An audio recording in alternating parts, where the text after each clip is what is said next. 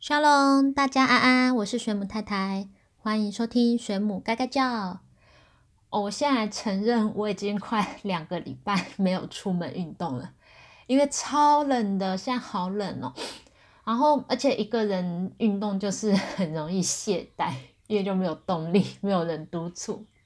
而且我们最近就是周末啊，都一直下雨，所以就是也不能出门玩，真的快疯掉，真的米修嘎。呃，米修嘎就是希伯来文的疯子、神经病、疯掉的意思。嗯，就是可能你和别人吵架，或是遇到乱开车的人，就可以骂他米修嘎。那这个是呃男性的词汇，就如果你要骂男生的话，你也可以这样骂。那如果说要呃骂一个女生是神经病的话，你就后面加一个 t 的音特，就是变成米修嘎。这个是我前几年第一次来以色列就学起来的词，我也不知道为什么就记下来了，可能我很想骂人吧，常常遇到疯子。好，哎，那哎，原本我今天这集的内容原本是要跟上一集一起讲的，但我发现就是会蛮长的，然后有点复杂，可能我讲到一半我就 脑细胞已经死掉一堆了。所以最后我就呃决定拆成两集，嗯，建议大家可以先去听上一集关于呃犹太人的定义的部分，会比较清楚。因为今天我要讲的是呃超级复杂的以色列的婚姻制度。我当初为了搞懂，我就一直问我先生，然后我就也去查很多资料，就真的很扑朔迷离哦，真的就是一个头两个大。可是就是。我我觉得我大概应应该有把它整理的算蛮清楚，当然不是百分之百全全部都知道，那个真的就是你可能要去看这里的法律啊，或是你要呃真的跟每一个派系的犹太人都是一直去问他们，问他们才会知道。那我大概就是呃有一个比较大概清楚的逻辑，我整理出来这样子。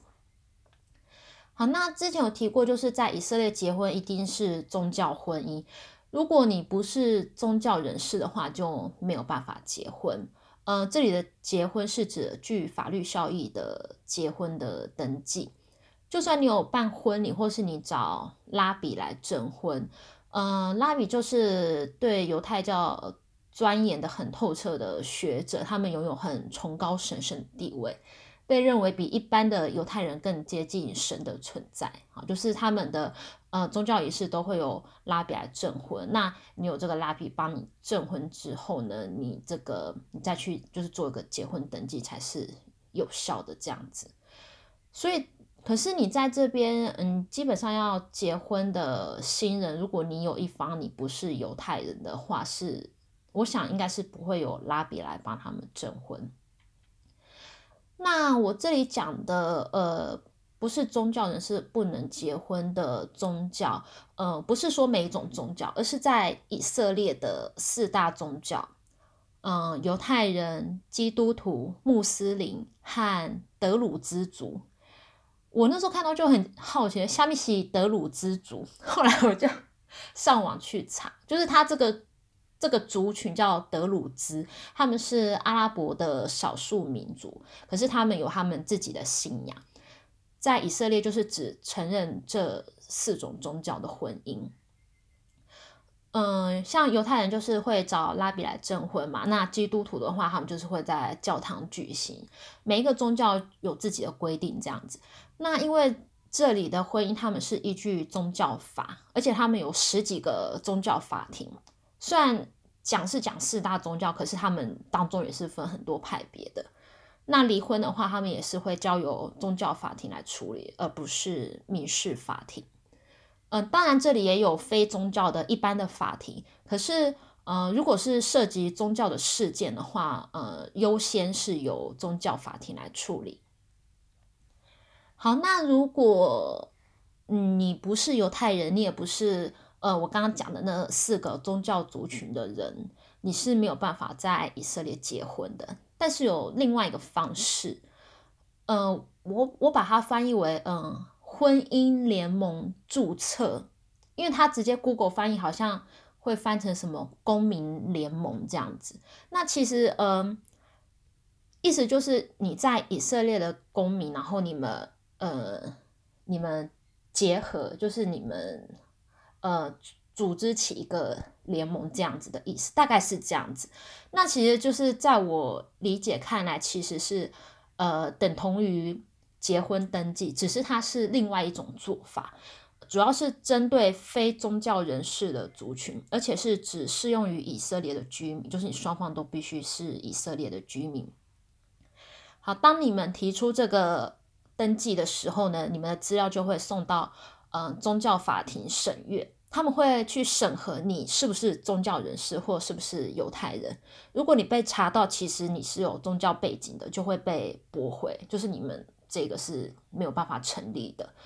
嗯，如果是没有犹太信仰的犹太人的话呢，就是指平常没有在遵守犹太节律的犹犹太人。如果他们想要和一个呃不是犹太人的人结婚，那怎么办？他们可以用这个方式吗？嗯，答案是不行哦。就是只要你是犹太人，就是受到限制，不管你有没有信仰，或是你虔不虔诚，你只要是犹太人的身份，你就是必须要遵守刚讲的第一个宗教婚姻。好，那接下来，嗯，就我就很好奇，那如果说一个犹太人，他不是和犹太人结婚，而是他想要和一个别的宗教的人结婚，就不管世界上哪一个宗教，或是他和一个呃没有宗教信仰的人结婚怎么办？就是也不是犹太人，然后又是别的宗教，那这个时候他们，嗯，可能大部分人会选择出国结婚这个选项。就是他们可以在国外取得合法的结婚证明后，他们回到以色列来报备登记，这样就 OK 了。但不一定是每个国家以色列他都会承认，主要就是看以色列和那个国家的关系，呃，就是他们彼此是否有承认双方的外国官方文件的相关的协议。所以在以色列蛮多，就是，嗯，如果你是呃宗教资格不符的人，或是跨宗教结婚的人，他们大部分会选择在国外结婚，然后再回以色列注注册登记这样子。好，那如果 没有钱出国，没有钱出国结婚，或者是呃因为某些原因无法用上面那些方法结婚的话，怎么办？还有最后一个方式就是，呃，公开关系，就是这个是我个人翻译啊，公开关系，因为那个 Google 它直接翻译，它是翻译成公众已知，嗯，其实就是说，嗯，你不管是什么身份，你只要双方住在一起。有共同生活一段时间，就是你们有呃分担房租啊、水电费，有出双出双入对这样子，那你们的朋友家人都知道你们是伴侣，你们的关系是呃公开的，嗯，大家都知道的，明显看得出来有实质上的关系，那就是我刚刚称的呃公开关系这个选项，因为以色列它的法律是会承认你们这样的。呃，性质就是你们在这段关系里的权利和义务，基本上是和结婚的伴侣差不多。如果你们之后嗯分手啊，或是打官司分分财产都 OK，因为以色列的法律，他们就是呃嗯男女双方他们分开之后，他们财产必须要分一半。那当然就是要提出证明啊，你们一起生活的证据、对话记录、照片之类的。好，那因为传统犹太人他们其实都生蛮多小孩的，像一般以色列人他们平均是生三个以上，我也有看过就只生两个的啦。那传统犹太人以前他们大部分都是生十个起跳，我后来就是偶然就是有在网络上看到说他们之所以会生这么多，好像是他们有一条戒律，就是你不能使用任何节育的。手段就是你，呃，不能用任何方式去节制生育，就是这个是我之前看到的。然后听说他们之前就是就是生小孩都会有补助，可是现在好像并不是每一个小孩都有补助，就是政府已经有设定一个上限，所以现在传统犹太人他们也不一定会生到十个，就比较少这样子。那我其实很少看到传统的正统派的犹太男性在外面上班呢，就是我。我我我真的没有看过，可是就是戴小帽子的就比较常看到，当然也有可能跟我住的地方和我去的地方并不是他们的活动范围，可能也有关系啦。嗯，就是我还蛮好奇他们到底呃结婚后啊生小孩之后，嗯开销那么大，那夫妻在经济上如何分工？嗯，那这部分可能就要从教育和他们的传统的家庭观念讲起。我先讲教育部分，我我大概讲一下啦。呃，大部分的犹太人就是呃没有戴帽子或是有戴小帽子，他们的学校其实就是和普通人一样，小学、国中、高中这样子。嗯，但是他们比较特别的是，他们公立学校的国中跟高中他们是免免费的，就是等于说政府公费支出，但是他们。就是前四年是强制义务教育，就是等于说你们，嗯，至少要念到高一结束，那之后就是可以选择要不要继续升学，而且他们是十八岁就要先当兵哦，男女都要，男生以前是要当兵三年，然后现在是两年八个月，女生的话就再少一点这样子，那退伍之后，呃，开始想要继续。呃，继续升学还是工作，或是有的人干脆他们就是留在军中就当职业军人这样子。嗯，那正统派的犹太人，他们有的人是在家自自学，那大部分他们可能会去上宗教学校，就只有犹太人可以去。嗯，宗教学校就是他们是学习一切关于犹太教的东西，就是和一般学校有很大的不同。当然也是男女分校，而且他们不用当兵。嗯，因为以色列他们建国初期为了保有延续犹太的传统，那当时就给这些呃极端正统派一些特权，那不用当兵就是其中一项。毕业之后呢，可以选择就是。自己在家深造，就是深造呢犹太教这样子，他们可以不用出去工作，但你你想要的话也可以。可是大部分几乎是就是每天在家虔诚的念经，钻研嗯犹太教的一切这样子。然后政府呢会颁发给他们，就是啊不是颁发，就是会 拨钱给他们，就是等于说你在家。背诵啊，领悟经书的内容，传承犹太文化，就是他们的使命，然后也是他们的工作，这样，所以政府会给他们的呃一些有点类似那种台湾的最低薪资的补助，但是只限男性哦，女生还是要出去工作，因为他们的传统观念就是女性就是要顾家，就是要生小孩做。家务这样子，嗯，为了让你的先生可以专心的钻研犹太教，女性就要支撑起家里的经济，就是等于女生她们要去劳动赚钱，然后让先生无后顾之忧的在家念经。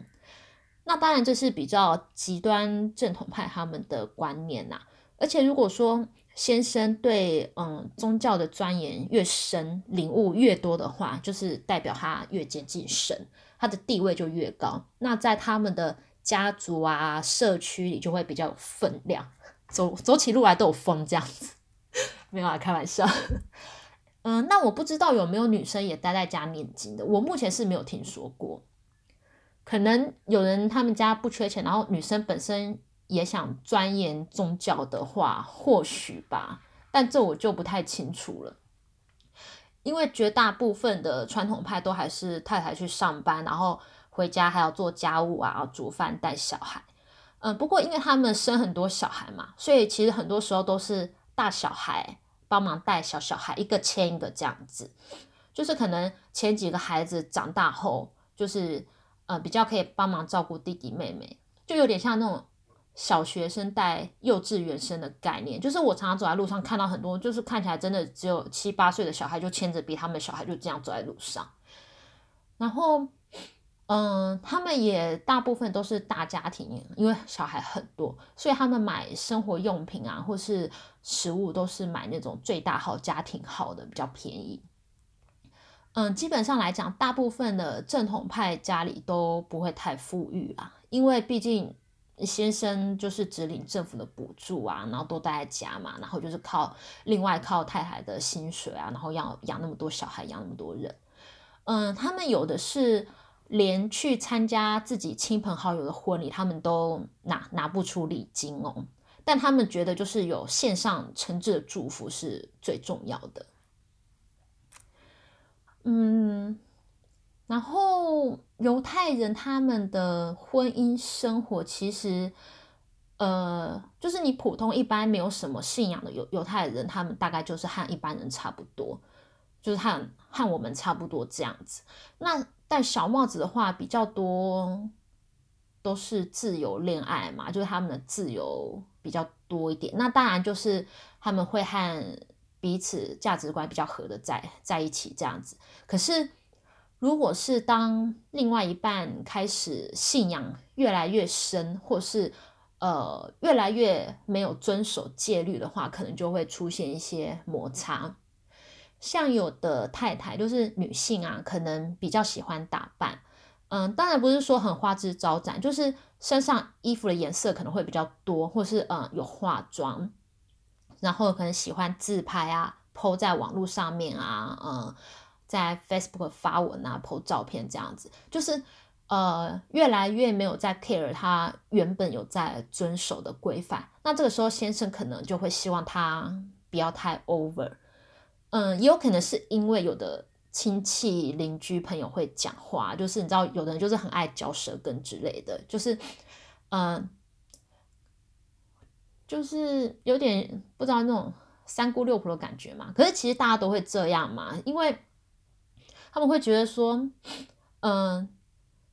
虽然说你可能会想说奇怪，人家爱穿什么关你什么事？可是他们就是这样子。嗯，这个宗教就是好像，嗯，每一个人都觉得，嗯，大家是一家人，然后，呃，同一个派系啊，就是同一个圈子，就是都当自己人就对了。所以说有比较不一样的行为出现的时候，当然就会出来讲话，他们会希望，呃，劝导回来这样子。嗯，当然也有例子，可能是男方的行为被劝导了，就都有可能。好，那另一种情况就是，呃，信仰越来越深这样子。比如说，嗯，结婚之后，男生开始对犹太信仰他想要更钻研，那要遵守的东西啊，戒律就越来越多。然后可能甚至就是已经虔诚到他已经变成他开始戴黑色高帽子。那如果这个时候他的另一半无法忍受这样生活的话，可能就会选择离开。因为正统派他们的规定太多太多了，而且他们很排斥任何世俗化的东西，嗯，例如现代化的教育啊，使用网络或是智慧型手机，他们都很排斥。嗯，有的犹太学校他们还会限制说，如果父母亲使用智慧型手机的话，他们的小孩就不能入学，他们就不收这样子。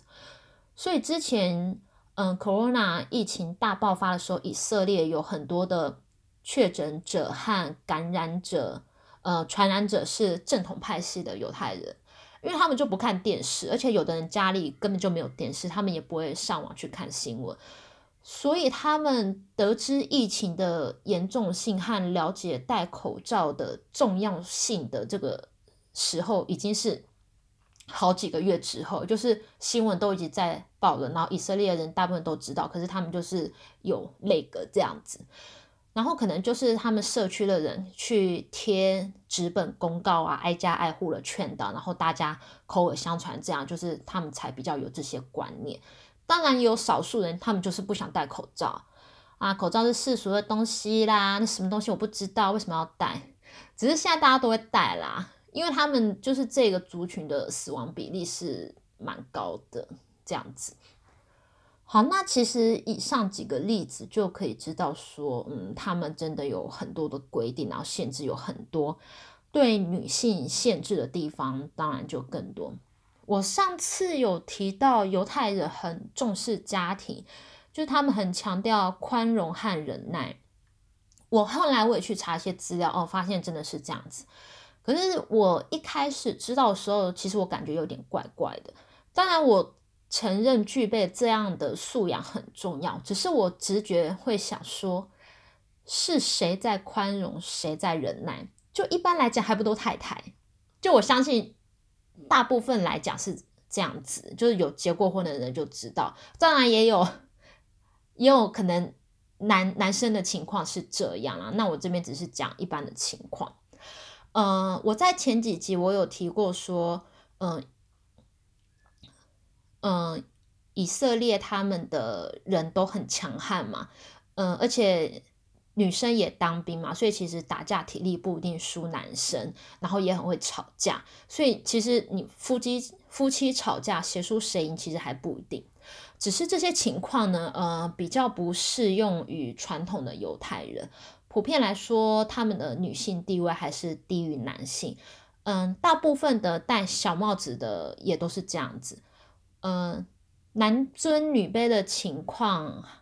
呃，还是在传统派犹太人里比较严重啦。就一般来，就是小帽子没有那么严重，可是传统派里面就是比较看得出来。当然不是说其他宗教没有这样的问题。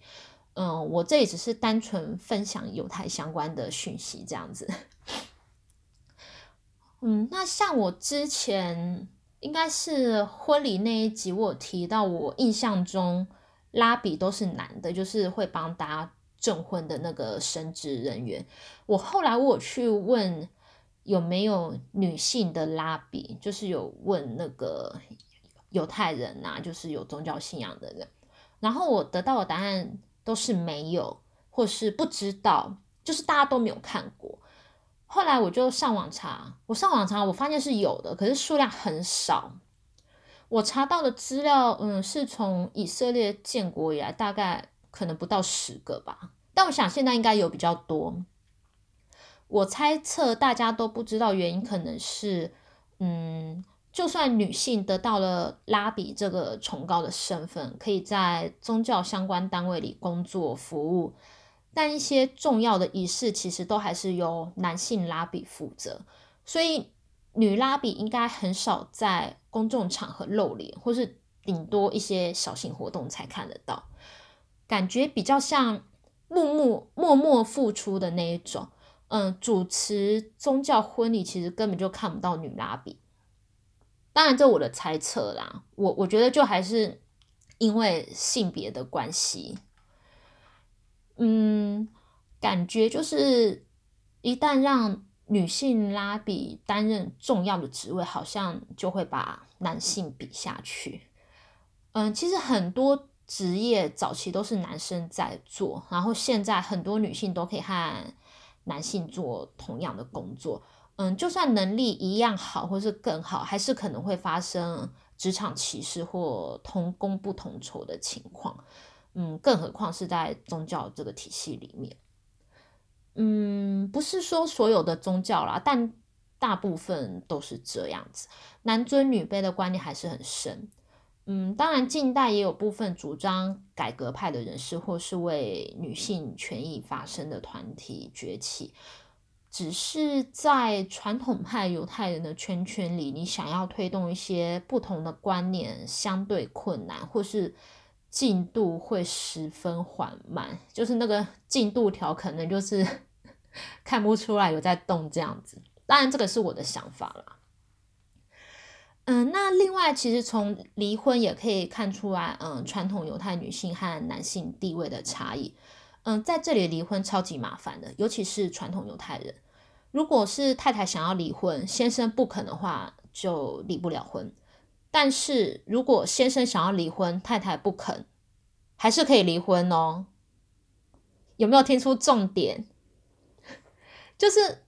一切就是以先生的意愿为主。嗯，但我不确定，如果有其他的因素，例如外遇啊、暴力倾向，或是比较极端的情况，会不会？被当成特殊个案处理去打官司这样子，如果你的证据很充足的话，因为像一般普通的犹太人，他们就是直接打离婚官司，就就这样就没事了。嗯，虽然说时代一直在变嘛，那很多女生可能和以前比起来不会那么弱势。大多的传统犹太女性的观念就和很多早期社会传统观念一样，她们不会觉得自己很委屈、很卑微，她们都觉得嗯，都都是正常的，因为自己的家人也都一样嘛。那从从小就接触到的观念就是这样子。嗯，在他们认知里，这样是理所当然的。反而是他们看我们这样好像很自由啊，没有什么限制，他们才觉得我们很奇怪。那这没有什么对错或好坏，因为每个人生长环境、教育啊、信仰都不一样嘛，所以就是互相尊重。哎，我突然想到，我想到前几个月以色列。呃，有一个新闻，那个时候他们就是比较开始有在宣传戴口罩和，呃，如果你确确诊的话，或是和呃确诊者接触的话，要待在家里隔离，不能外出。那个时候有个新闻，我印象蛮深刻的，就是有一个戴黑帽子的传统派的犹太人，他出门，然后他是搭公车，然后他太太 就打电话报警，他就跟警察检举。他先生，他说他先生应该是要在家里隔离的，他是确诊者。然后那辆公车就被警车拦下，造成交通阻塞，然后所有接触过的人就通通都要隔离，真是害死一堆人呢。我想说，你自己确诊就算，你还出门害那么多人，可能被传染。我真的很想跟他说。拜托你的神，赶快把你收回去好吗？神的子民就赶快回去神的身边好吗？好了，这里开玩笑啦，因为犹太人他们就是自称他们是神的子民，然后极端正统派甚至觉得只有他们是，其他犹太人都不是。然后疫情爆发初期，他们也不戴口罩，他们说一切都是神的安排，如果神要带走他们，也也是神的安排。我超傻眼，傻眼猫咪。总之，我是很佩服报警的那位太太哦，我觉得她很勇敢呢，大义灭亲。但不知道就是之后她先生回家会发生什么事啊？希望他一切安好。好，那诶，另外我还想和大家分享，就是这里的同性婚姻制度。嗯，其实以色列对同性恋情其实蛮开放的。嗯，在生活中是很平常的事，可能很多人身边的朋友啊、同事就就是，嗯，但传统犹太人他们对同性议题是比较保守的，尤其是呃正统派比较极端派系的犹太人，他们很避讳去谈论。嗯，所以当这样的家庭里可能有有人，他们有。表达出他们的性向的话，是可能会引起家庭革命，甚至可能嗯断绝关系。而且你当事人的家人就会被呃其他家族的人啊、社区人指指点点。有的比较激进的派系，可能就直接朝你丢鸡蛋过去。嗯，但我相信应该也会有接纳的家庭啊，毕竟是自己的亲人。那以上情况比较会发生在嗯。传统守旧的宗教人士身上，嗯，不止犹太教，就其他宗教也会有这样的问题。嗯，当然就是看个人家庭情况。嗯，但是其实这里有很多名人，他们其实也都是公开他们的形象，就大家都知道。那他们的演艺演艺事业也没有受到影响，还是很受大家欢迎啦。所以我感觉就在这里。不太会因为性向而使你的生活受到太大的影响。不过这是当然是扣除前面我提到的传统犹太人的情况。嗯，只是以色列他们的婚姻制度是属于宗教法，所以同性恋者无法在以色列结婚，就不管你有没有信仰或什么宗教都不行。嗯，但是呢，不管是什么性别，只要是在承认同性婚姻的。国家登记结婚后回以色列，他也会承认这个婚姻，而且跟异性婚姻伴侣一样，享有同样的权利义务。嗯，等于说他们就是可以透过出国结婚的方式来成为法律上合格的伴侣。当然前提是以色列是否承认那个国家的官方文件。嗯，那其实现在很多以色列人，包含很多犹太人，他们都不会想要传统的这种嗯宗教仪式的婚礼。而且，就算在国外结婚，回到以色列好了，嗯，有一天如果要离婚的话，还是要依照这里的宗教法，很麻烦。所以，有的人他们反而比较偏向采取同居的方式，就是我前面提到的公开关系的这一个方法。嗯，就是只要有公开承认的事实，也同样享有婚姻的权利义务。同性伴侣也一样哦，就是，嗯，你们就算没有出国结婚好了，可是你们在以色列就是一起生活啊，同居、出双入对，就是一样会被视为伴侣，同样享有和异性婚姻一样的权利义务。分手的时候一样可以打官司分财产，嗯，差别只是有没有那张纸，就是那个结婚登记的 paper 证明而已。嗯，我在想，如果。以色列人来台湾结婚，不管是什么宗教或性别，应该是没有问题。我和我老公就是先在台湾结婚登记之后，才回以色列报备登记。嗯，并不是说回以色列再结婚登记一次。嗯，这里的登记是指说，嗯，要记录我们已经是合法的伴侣，在什么国家、什么时候发生的，就是。以色列政府政府他们会登录的很详细，嗯，这部分之后有机会再讲好了。这是一段很消耗精神和金钱的血泪史，超崩溃。嗯，好，那来复习一下今天的超实用希伯来文骂人单字 m i s h u g a 神经病，也可以指男的神经病，然后再是 m i s h u g a 有一个 t 的音，这个是女性的神经病。那不管讲哪个，他们都听得懂啊，反正就是在骂人啊。因为我怎么在这集教骂人的话？好啦，没差啦，反正很实用嘛，对不对？很实用，可以拿来骂人，而且你在台湾骂他们也听不懂。但我觉得还是台湾的那个，你知道，就是台语的那几个骂人的话比较有 power 这样子。